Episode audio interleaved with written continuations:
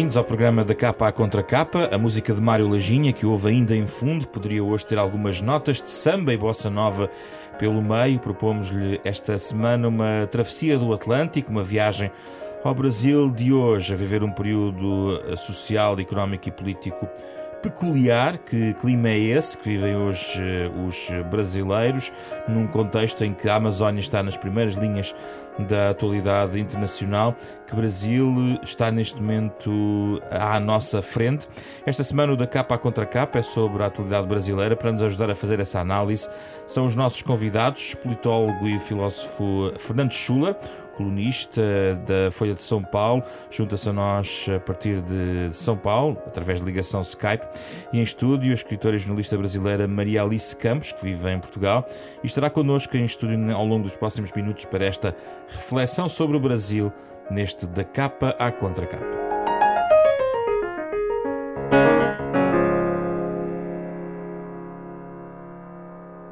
Abraço especial para Fernando Schuller, que está à distância. Maria Alice, um gosto recebê-la também aqui no estúdio. Fernando, comece por si. Uh, assina um artigo esta semana onde elogia os moderados uh, no seu artigo da Folha de, de São Paulo, uh, que me leva à, à minha primeira linha de análise. Será que o facto, a, a polarização tremenda em torno da figura do presidente brasileiro uh, uh, acaba por, enfim, tirar de, de cena uh, uma análise mais serena sobre o que se passa no Brasil, ou, tal como penso ser a sua tese, abre espaço aqui para entrada em cena de outros atores políticos na cena brasileira menos ligados anti ou a favor do presidente Bolsonaro? Olha, primeiro, prazer participar. É, eu, de maneira muito resumida, eu acho que o, o, Brasil, obviamente, é uma democracia polarizada. Aliás, não é um caso isolado no, no, mundo. Hoje, as democracias, de uma maneira geral, vivem um quadro de polarização.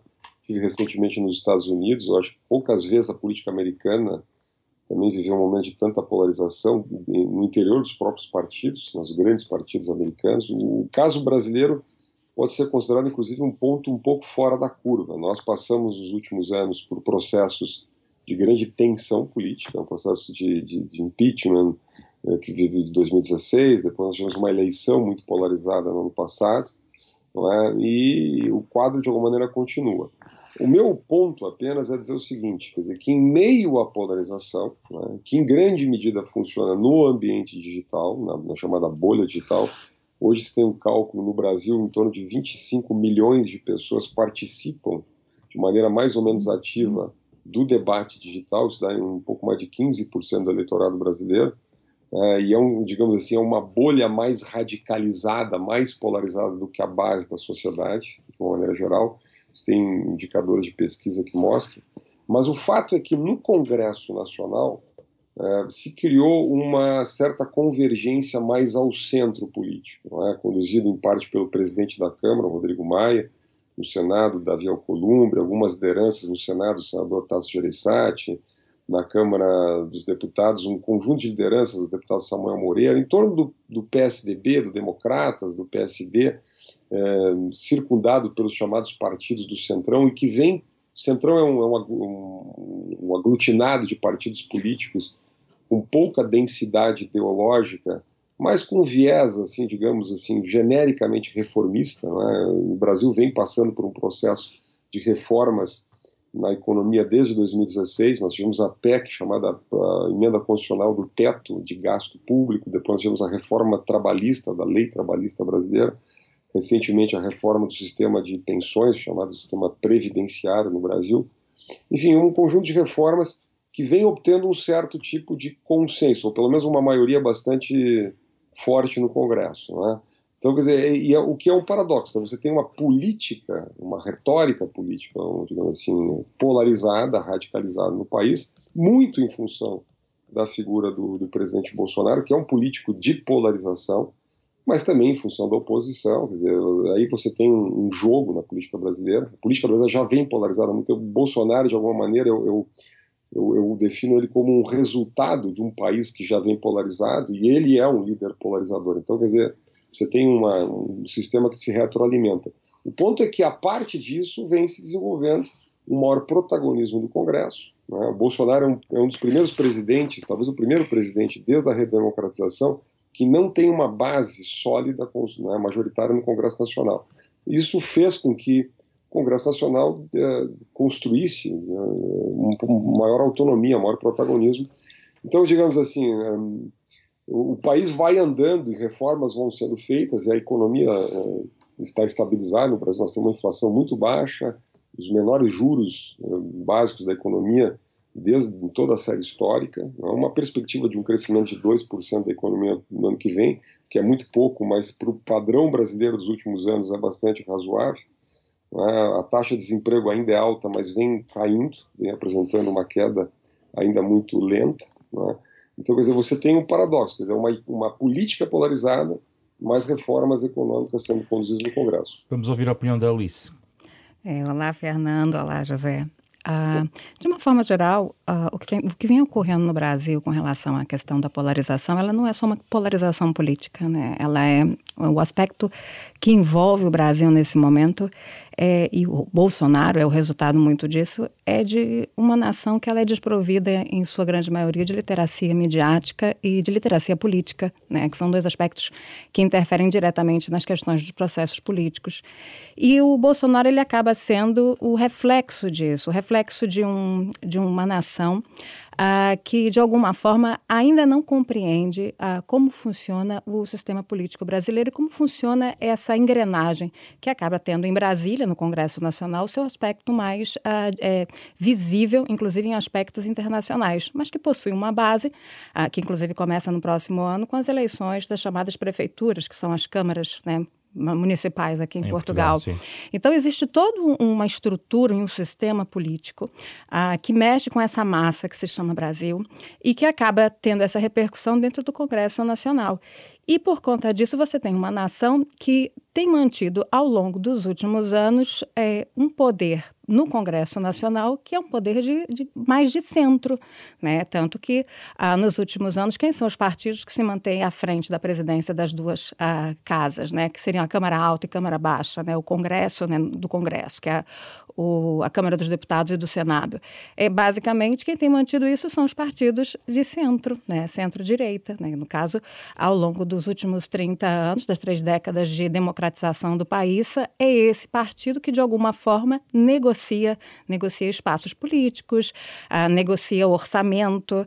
Uh, e o brasileiro ele não entende que existe essa, esse sistema político e que isso mexe com a própria gestão do país. Mas isso está ligado também ao divórcio que existe em muitas democracias muito polarizadas entre o centro de poder, Brasília, mas nos Estados Unidos podia ser Washington, Sim. e o resto da tal massa, não é? Exatamente. São eles e nós. Nunca houve um governo no Brasil preocupado em exatamente garantir que a população tivesse essa literacia política e essa literacia midiática, porque é muito mais fácil para eleger as suas bases, né? Ou seja, manter os seus é, espaços eleitorais, muitas vezes fala inclusive da questão do, do voto de cabresto, diz que não existe, mas continua a existir sim no Brasil. É, e isso é uma forma de você manter os seus, os seus redutos eleitorais, né? A ignorância sobre como funciona o, o sistema político brasileiro como ele interfere na vida do cidadão. Então é por isso que o Congresso consegue aprovar determinadas legislações sem nenhum conhecimento da população. E é a falta de literacia que nenhum governo até hoje, nem de direita nem de esquerda, se preocupou realmente de dar essa garantia para a população, ou seja, ensinar. Nós vemos que muitos países aqui na Europa, inclusive, ah, possuem o quê? Literacia midiática e possuem a questão também da regulação da mídia. O Brasil não tem regulação de mídia, você não tem contraditório, você não tem ah, uma série de garantias que nós temos aqui. Então, isso também faz com que haja muita manipulação da informação e muita polarização da, da notícia. Então, Esta você... bolha digital distorce demasiada realidade? E a bolha digital ela ainda sofre uma, um outro agravante que é a influência dos fakes. Né? É, se é fake não é news, eu sempre falo é isso porque eu acho que é muito importante. A preocupação que se tem que ter com relação à questão a, das fontes das informações e há, há, na internet, de uma forma geral, toda essa, essa rede de notícias, de, de desinformação que também acaba alimentando essa polarização e essa raiva entre a, os próprios a, membros da, da população. E de um, de um aspecto geral, você acaba encontrando hoje, dentro da sociedade brasileira, famílias ah, divididas. E, e, isso é um aspecto que acaba também é, sendo um reflexo do que, que esse sistema, do que, que essa política anda a, é, desenvolveu dentro do país, né? que é, no caso, não é só uma divisão de classe, é uma divisão entre membros da, das mesmas famílias, de uma mesma família. Uh, isto, uh, Fernando, gostava de ouvir nesta linha sobre a mediatização, uh, também até que ponto ela distorce, como eu estava a perguntar a Alice, a, a, realidade e, e, e, é de um, digamos, um fator decisivo, ou seja, quem quiser desafiar ou quem quiser chegar ao poder terá que sempre entrar e dominar de certa maneira ou distorcer ou, ou, ou, ou variar positivamente para o seu lado essa bolha digital. É possível manejar no Brasil a bolha digital conforme. Uh, e ela elege claramente o, um, um, um, político como o Bolsonaro. Olha, eu diria assim: é, a, a, a, democracia digital veio para ficar. Quer dizer, você tinha há 20, 30 anos atrás, nas grandes democracias, uma certa proeminência das instituições. As instituições tradicionais, os sindicatos, os partidos políticos, o parlamento, a mídia profissional, é, de alguma maneira faziam um filtro, quer dizer, a mediação da opinião pública. Né? Quando você tem a internet, quer dizer, a tecnologia, você tem uma, uma revolução disruptiva. O que, que significa isso? É, é como se você tivesse um movimento que o Schumpeter classificou como destruição criadora. A destruição criadora não funciona só na economia, quer dizer, uma nova tecnologia também causa é, uma, uma, uma, disrupção, digamos, no mundo político. Então, as velhas instituições, quer dizer, as instituições subitamente ficaram, se tornaram velhas. Né? Por quê? Porque o cidadão passou a se expressar diretamente. Quando você tem o YouTube, quando você tem uma rede social, o Twitter especialmente, mas você tem os blogs, enfim, todos os instrumentos digitais, agora tem o Instagram que vem crescendo, enfim, todas as redes, você tem uma mudança de cenário. Né? Me lembra muito Moisés Naim, sociólogo venezuelano, ele fala muito no tema da, do fim do poder. Do poder é uma provocação, na verdade, é uma fragmentação do poder. Cada indivíduo, cada cidadão se tornou um emissor de informação.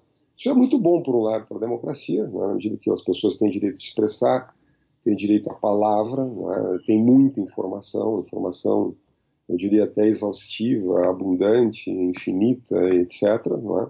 Nós vemos um mundo de brutal, eu diria assim, brutal transparência, é? o poder se tornou transparente, quer dizer, o detalhe das conversas privadas vem a público, o detalhe das reuniões, as expressões, as piadas, as brincadeiras, enfim, tu, tudo se torna público, né? uma publicização da vida, de alguma maneira. Só que isso, evidentemente, traz uma sensação permanente de instabilidade, uma sensação de caos. Né? Na medida que você tem. É muito diferente você ter 20 ou 25 milhões de pessoas expressando, né? E você ter lá, como você tinha 30 anos atrás, 5, 10, 15 mil pessoas. Então é uma passagem do mil para o milhão. Né?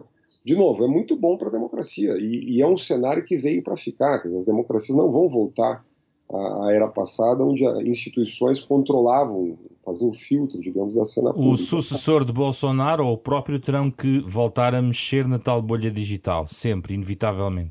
Mas, mas eu, não, eu, não, eu, não, eu não diria, isso não é um fenômeno apenas de um espectro ideológico político ou outro. Né? Barack Obama, também tem mais gente no Twitch seguindo Barack Obama do que o, o Trump. Né? A gente, a gente não, tem que ter muito equilíbrio nesse tipo de análise. Quer dizer, é uma nova característica. O chamado populismo eletrônico, o populismo contemporâneo, ele, ele, ele é baseado um pouco nessa ideia do político ter instrumentos para se estabelecer uma relação direta com as pessoas. Por quê? Porque as pessoas também têm instrumentos para restabelecer uma relação direta com os políticos, com a liderança política, e de alguma maneira dispensam a mediação das instituições. Criam suas próprias redes, né? criam suas próprias organizações. Nos últimos anos, nos últimos 15 anos, 10, 15 anos no Brasil, nós tivemos uma explosão da sociedade civil. Movimentos de rua, movimentos mais diversos, mais diversos espectros ideológicos, redes, né? É, enfim, think tanks, nós tivemos uma explosão de think tanks, grupos de advocacy. Então, hoje, nem, hoje o conceito de sociedade civil é, é um conceito muito amplo, muito difuso, muito vago, porque né, ele é muito inclusivo nesse sentido. Né? Então, assim, a democracia ela terá sempre essa sensação doravante, na minha visão, de, de instabilidade, os consensos são mais difíceis, a raiva, a tribalização. Eu gosto muito de uma neurocientista inglesa chamada Susan Greenfield, ela fala de, da internet como um espaço, um espaço de baixa empatia, né? na medida que a gente não, não interage com as pessoas de carne e osso, né? como era no, nas origens da democracia, a gente interage com, com personagens virtuais, muitas vezes são anônimos, inclusive, muitas vezes são até robôs, que a gente não sabe. Então, enfim, tudo isso faz parte. Eu acho que, por exemplo, figuras como o Bolsonaro, é, como o próprio Trump, mas outros, quer dizer, eles são, eles são atores desse cenário, desse, desse, desse ecossistema digital. Né? Tem seus prós e contras, né? tem seus prós e contras. Acho que é o, é, o, é o cenário que nós vamos viver na democracia. Alice, como é que poderá ser a recomposição do, do espaço político brasileiro? Qual é a tendência que encontra? Porque há neste momento, por exemplo, debate de algumas figuras à direita que querem descolar de Bolsonaro à procura do tal centro, de uma agenda que seja mais progressista do ponto de vista dos costumes, hum, com a, dinâmica liberal na economia. Qual é a tendência que vê hoje em dia na, na, no, no xadrez político do Brasil? É, para mim que estou distante, acabo tendo que ver o Brasil através, inclusive, do olhar de outras pessoas, pelas pessoas com quem eu converso, ah, eu acabo conversando com pessoas de partidos diferentes também, o que eu, o que eu observo é que, de alguma forma, é, num aspecto da, da, da esquerda, é, é como se a esquerda ainda tivesse um pouco uh, fragilizada com o sucessor. Né? A imagem do Lula é muito forte ainda e o Haddad ainda dá esse aspecto de, de crescimento político.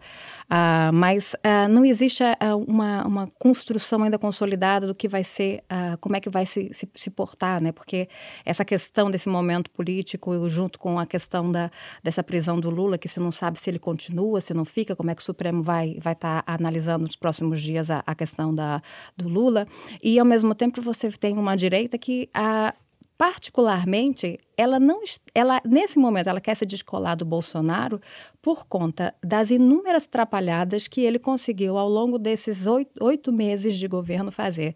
Na verdade, ele criou uma série de, uh, de, uh, de é, mal-estar né, político e é exatamente, por, acho que por isso que a maior, a maior parte que as pessoas conversam comigo que são de direita, o que, que eles colocam?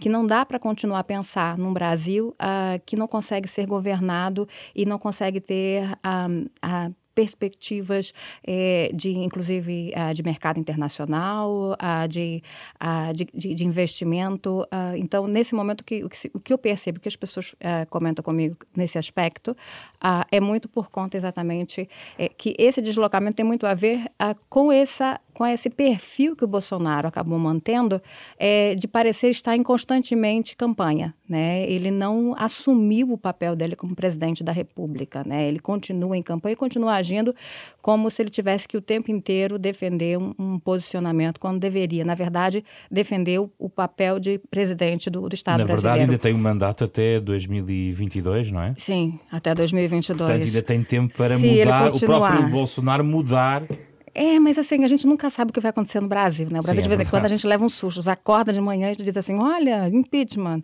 né? Ou seja, entrou com um processo de impeachment no Congresso. Então, nós não sabemos. O que se sabe é que existe uma insatisfação é, nos partidos é, de centro-direita muito grande em relação àquilo que eles achavam que seria o governo do Bolsonaro e não está a ser.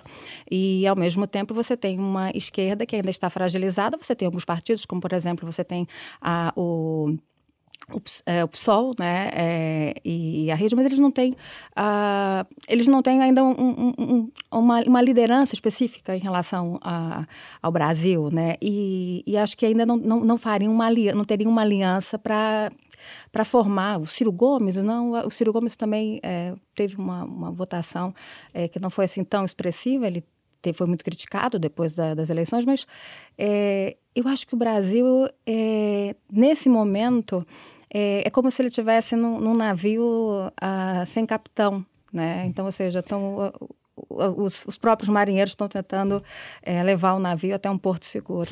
Fernando, qual é a sua perspectiva do xadrez político?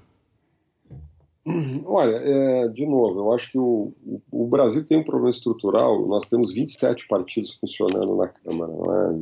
Então, é uma das democracias, seguramente a democracia presidencialista mais com mais dispersão política do mundo. É? Então, é muito difícil é, pensar perspectivas do Brasil sem uma reforma política. Tá? Se desenhou um pouco isso em 2017 algumas regras novas que tendem a reduzir o número de partidos, produzir um pouquinho mais de racionalidade nesse processo, mas ainda são uh, iniciativas muito tímidas. Né? É, eu acho que o país tende a, nos próximos anos, o Bolsonaro tem um mandato até 2022, não acredito, acho uma temeridade falar em qualquer processo de impeachment. Nós tivemos dois processos de impeachment nos últimos 30 anos no Brasil, Uh, um motivado por denúncias de corrupção contra o Collor de Mello e outro por irresponsabilidade fiscal, uh, pedaladas fiscais, enfim, ruptura com a lei uh, orçamentária brasileira por parte da presidente Dilma Rousseff. Né? Quer dizer, eu não, não, vejo esse cenário com, com Bolsonaro. Qualquer coisa pode acontecer, mas não, não dá para fazer análise política simplesmente imaginando que qualquer coisa possa acontecer. Nós temos um processo perfeitamente constitucional em curso, uma democracia polarizada, tensa, é? um presidente que tensiona o tempo inteiro o sistema político. Eu concordo que dizer, o Bolsonaro, de certa maneira, ele, ele continua em campanha, isso é, isso é, correto, ele vem, ele tem insistido, não acho que vai mudar, né? não vejo perspectiva de que o estilo do presidente mude. Não é? E o, que pode, o que pode mudar personalidades que agora começam a movimentar-se, estou a falar, por exemplo, de João Dória, uh, do PSDB, começa a surgir, ou o próprio Rodrigo Maia, que também uh, está de certa maneira a descolar, uh, até o último nome que surge provavelmente a fazer uma pré-candidatura, um homem dos média, um apresentador, o UC, que eventualmente que também está a querer movimentar-se e há quem diga que se Bolsonaro conseguiu ser eleito, o que vai no mesmo padrão.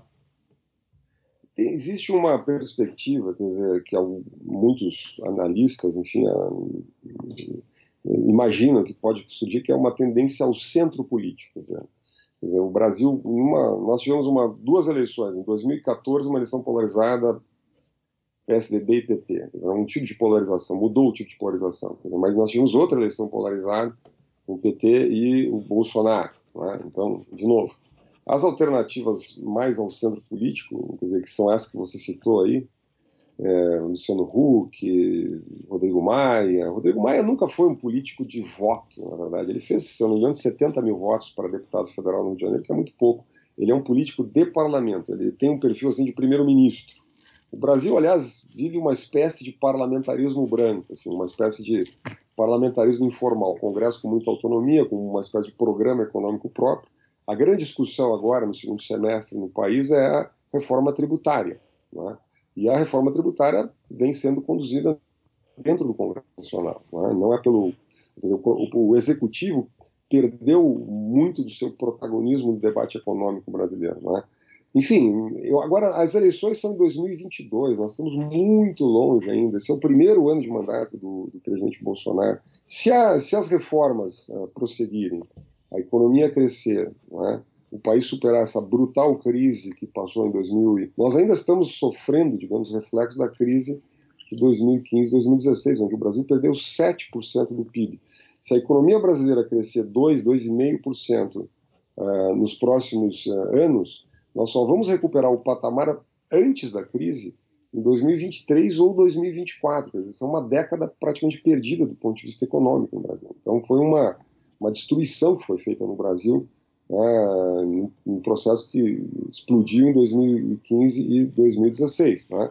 Então, assim, é muito, é muito hipotética essas. É evidente que há um descolamento no Brasil, o próprio governador João Dória de São Paulo, ele vem aproveitando, digamos assim, a conjuntura, o isolamento gradativo do, do presidente Bolsonaro para se distanciar, para construir uma alternativa própria. É? Hoje ele é o principal líder do PSDB, que é um partido importante, que tem, tem base social, que tem, tem estrutura nacional, é? tem economistas, tem, enfim, tem, tem inteligência, digamos, no partido. É?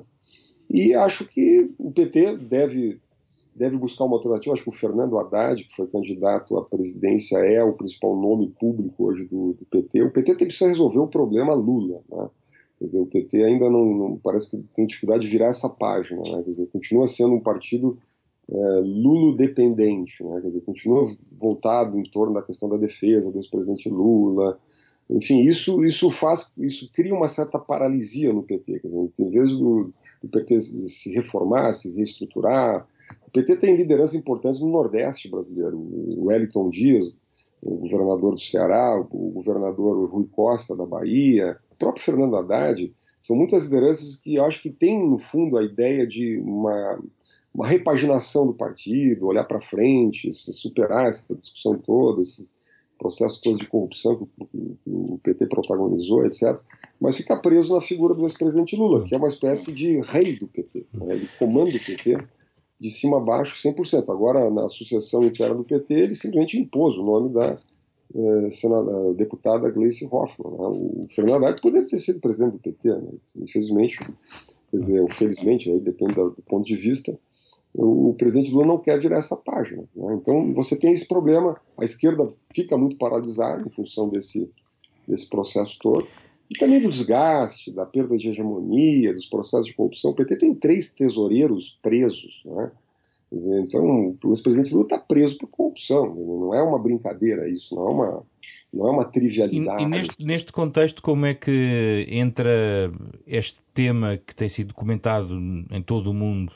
Não sei, já, já o, o, o, o Fernando já me vai explicar melhor no Brasil como é que está a ser vida, mas não se fala de outra coisa em termos internacionais do ponto de vista brasileiro que não a crise na Amazónia. Alice, que está aqui em Lisboa e percebe que as pessoas estão a comentar este assunto. Uh, como é que isto tudo se enquadra neste movimento, neste xadrez todo, em que há aparentemente esta, há esta polarização e há este, toda esta incerteza, processos judiciais, enfim, a economia, o Fernando já deu alguns tópicos sobre o estado da economia do, do Brasil. Esta questão da Amazónia é mais uma questão vivida no exterior ou no, no Brasil tem de facto um impacto importante? É, eu percebo, e como eu assim, uh, eu quando eu morei no Brasil, eu sempre tive muito contato com muitas instituições, organizações não governamentais, e inclusive uh, pessoas da Amazônia. Então, eu sempre percebi a Amazônia uh, dentro de um contexto da importância que ela tem dentro dos aspectos, não só para o Brasil, para o país, mas nos aspectos que ela tem a nível mundial, a nível climático. Mas essa questão da Amazônia hoje, acho que não só em Portugal, na Europa inteira, né, é, é o destaque da imprensa internacional né, nas últimas semanas, desde de, do, do, do meados de agosto é o que a gente tem mais acompanhado. É, isso acarreta uma imagem muito negativa para o país, né, no aspecto a, de preservação e, e, das questões, inclusive, com relação ao, a, ao clima e o Acordo de Paris. E aí você tem um aspecto que é muito importante para o Brasil, na questão da, da sua imagem e também da sua questão econômica, que é a, a questão dos acordos comerciais que ele pode a, ter a, com a União Europeia, inclusive suspensos. Né? Então, hoje, por exemplo, a questão desse acordo que foi tratado no G20 em, em, junho, no Japão, né, sobre o acordo entre o Mercosul e a União e, a comunidade da União Europeia, é, a Finlândia, e a gente tem acompanhado Finlândia, a França e e outros países já têm se posicionado contra a, a, a, o acordo. Tem, uh, inclusive hoje, né, uh, foi uh, de ontem para hoje também, uma, um novo posicionamento para parar a exportação de carne bovina do Brasil e da soja também.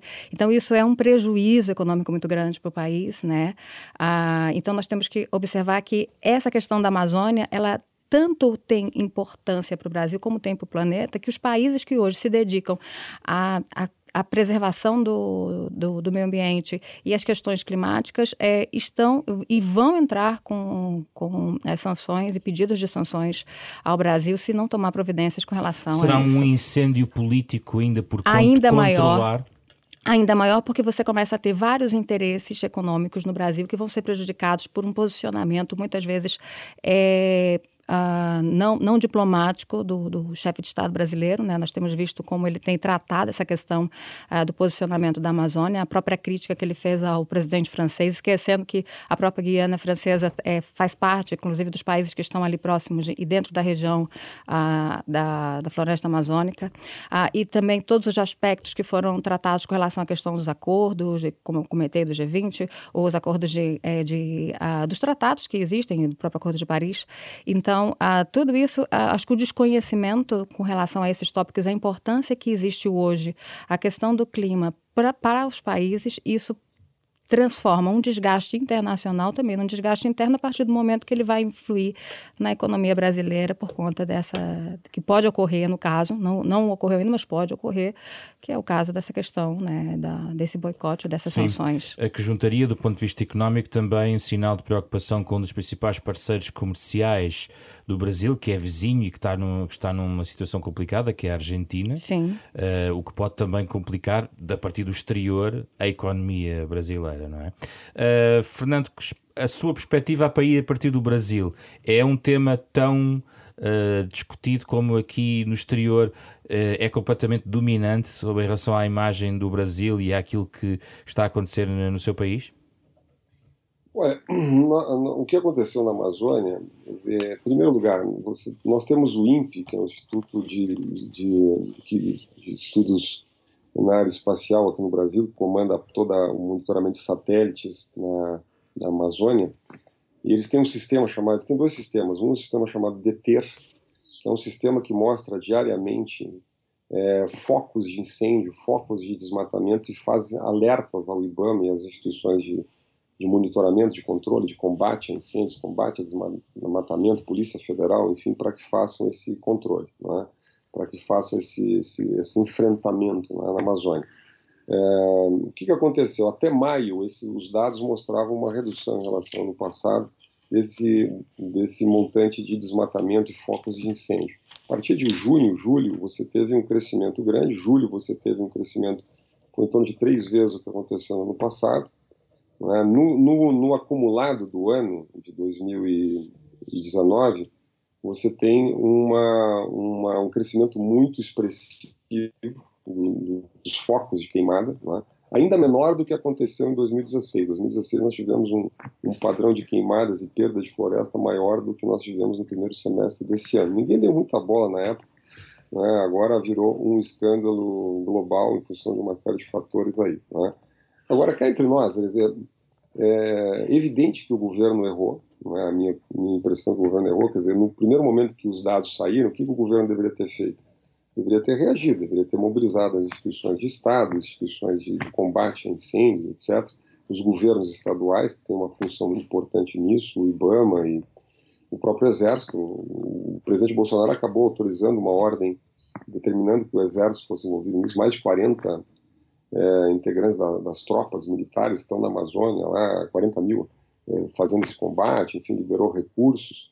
O governo brasileiro vive um problema sabido de, de recursos. Nós estamos com uma, um menor índice de despesa chamada discricionária, a gente chama no Brasil despesa que o governo pode contar de alguma maneira para custeio de, de, programas os mais diversos. Então, os cortes orçamentários têm sido brutais no Brasil. Isso é, digamos assim, um reflexo da, da crise fiscal brasileira, né, que vem de, vem de longe, mas chegou num ponto de esgotamento. Então, digamos, o governo errou por um lado, agora, evidentemente, que esse assunto foi politizado de maneira completamente absurda. Não, não há nenhuma base para toda esse, essa histeria global. Eu, a impressão que eu tenho é que o presidente Macron aproveitou a circunstância para fazer um pouco de política. É? Evidentemente que há questões internas na França, há pressões dos chamados coletes amarelos de um lado, você tem pressões do, do, dos verdes, dizer, né, certamente tem pressões de, de, organizações ONGs internacionais nesse tema, que tem uma posição política bastante conhecida. Acho que existe um crescimento uh, da, da, direita francesa, da Front Nacional. Fernando, e porquê, é uma... porquê que Bolsonaro não trava dentro das suas possibilidades, percebendo que há um foco político relevante, porquê é que não trava agora eh, de alguma maneira com medidas excepcionais também para travar os movi o movimento de base, que estamos a falar basicamente, não combate, mas é a deflorestação e todo esse, e todo, e to todo esse trabalho maioritariamente ilegal que, que está na base também de muitos destes problemas na Amazónia.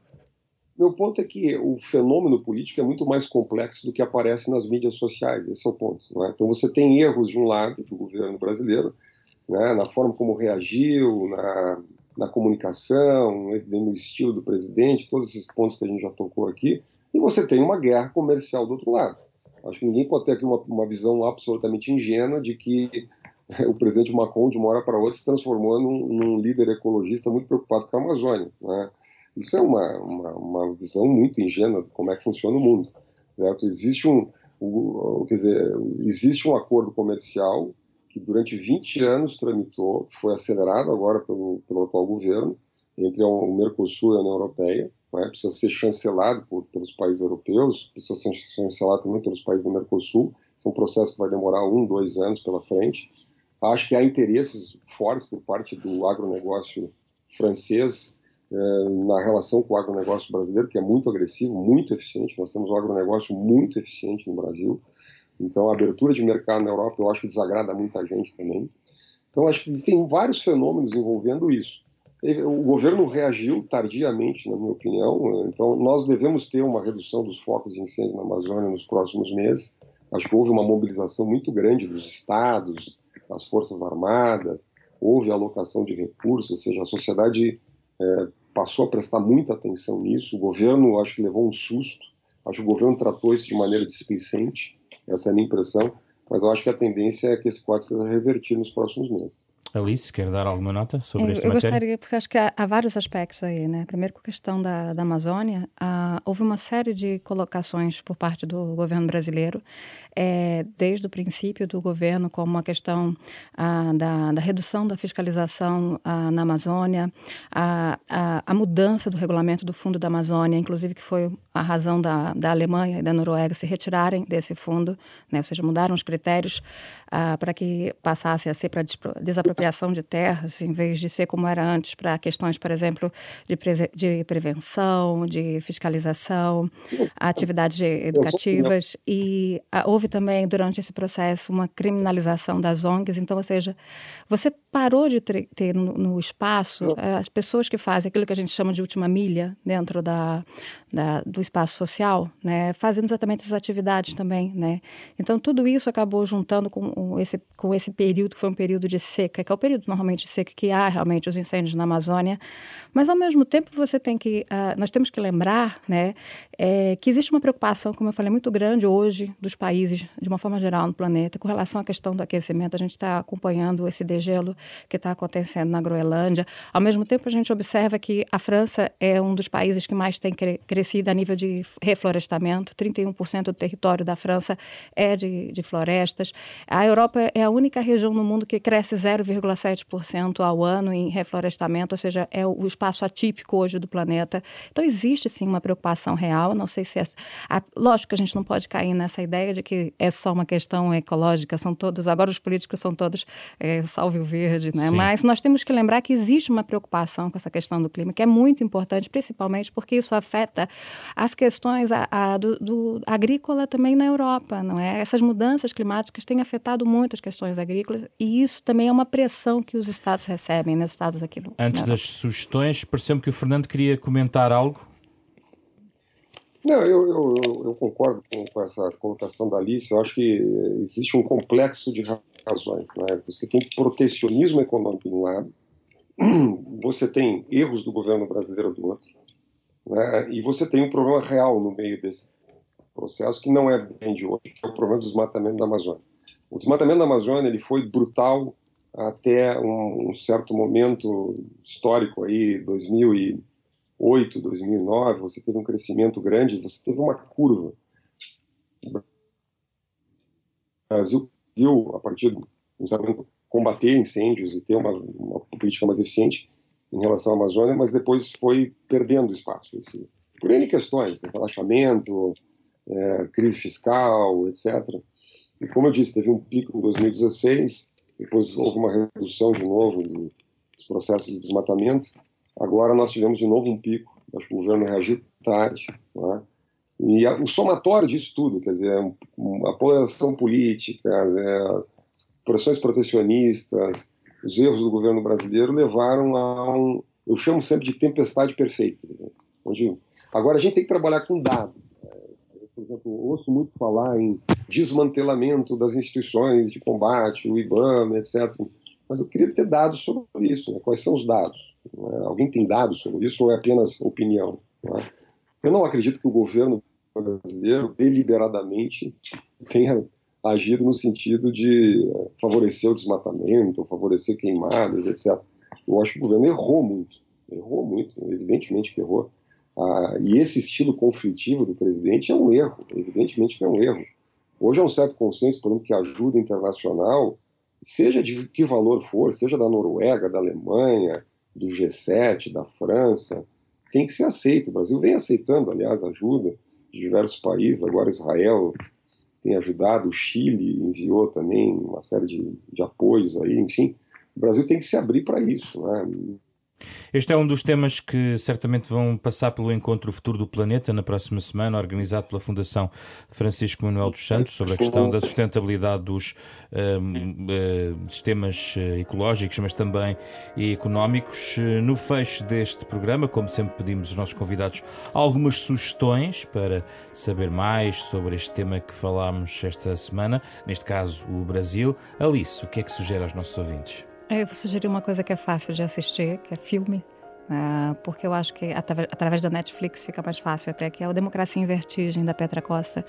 Ele dá um, um apanhado um pouco do que foi esse processo. É, se tiver tempo, assiste também o Golpe, do Luiz Alberto, Luiz Alberto Cassol. Esse eu sei que não está em circuito, mas esse já fala, inclusive, de 2013, que é quando começa o, o, o boom né, mais político. Uh, Fernando, as suas sugestões? É, eu não tenho nenhuma sugestão específica. Eu acho que eu, eu, sempre acho que quem quer entender o Brasil não pode fazer. Quem quer entender o Brasil, não fazer retórica política. Né? Retórica política, eu acho que o, que o Brasil menos precisa hoje. O Brasil já tem retórica política demais, polarização política demais. Eu acho que tem que uh, ler e ouvir várias fontes, de vários ângulos diferentes. O Brasil tem uma imprensa livre, uma imprensa forte. Você tem jornais importantes como a Folha de São Paulo, o Estado de São Paulo. Você tem um site muito interessante no Brasil que é o Poder 360, que é, é, um, é um, site produzido a partir de Brasília, é, com, com, dados, com informações, com artigos, enfim. Enfim, eu, eu, acho que, é, eu acho que as pessoas precisam procurar informação, especialmente um pouco o que, o que eu quis dizer nesse meu artigo dessa semana, que citaste, tem um pouco mais de moderação. É? O Brasil é uma grande democracia, e vem funcionando bem, né, em que pese o clima político seja um clima polarizado. Né. Então eu não teria nenhuma sugestão específica. Eu acho que as pessoas têm que procurar várias fontes e eu acho que o Brasil tem uma grande imprensa é, plural, pontos de vista divergentes, quais as pessoas podem buscar informação.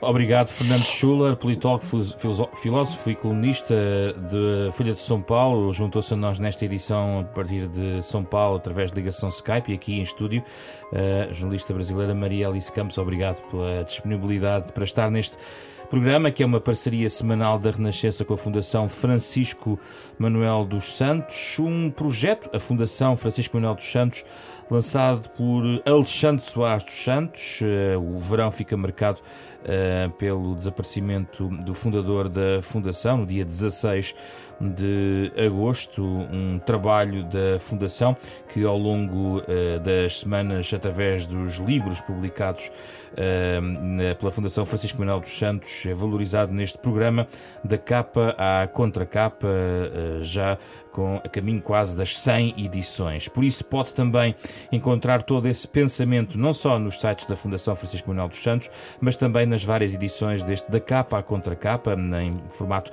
podcast, nas plataformas digitais habituais e também rr.sap.pt. Fizeram este programa Carlos Schmidt, André Peralta, Ana Marta Domingos e José Pedro Frazão.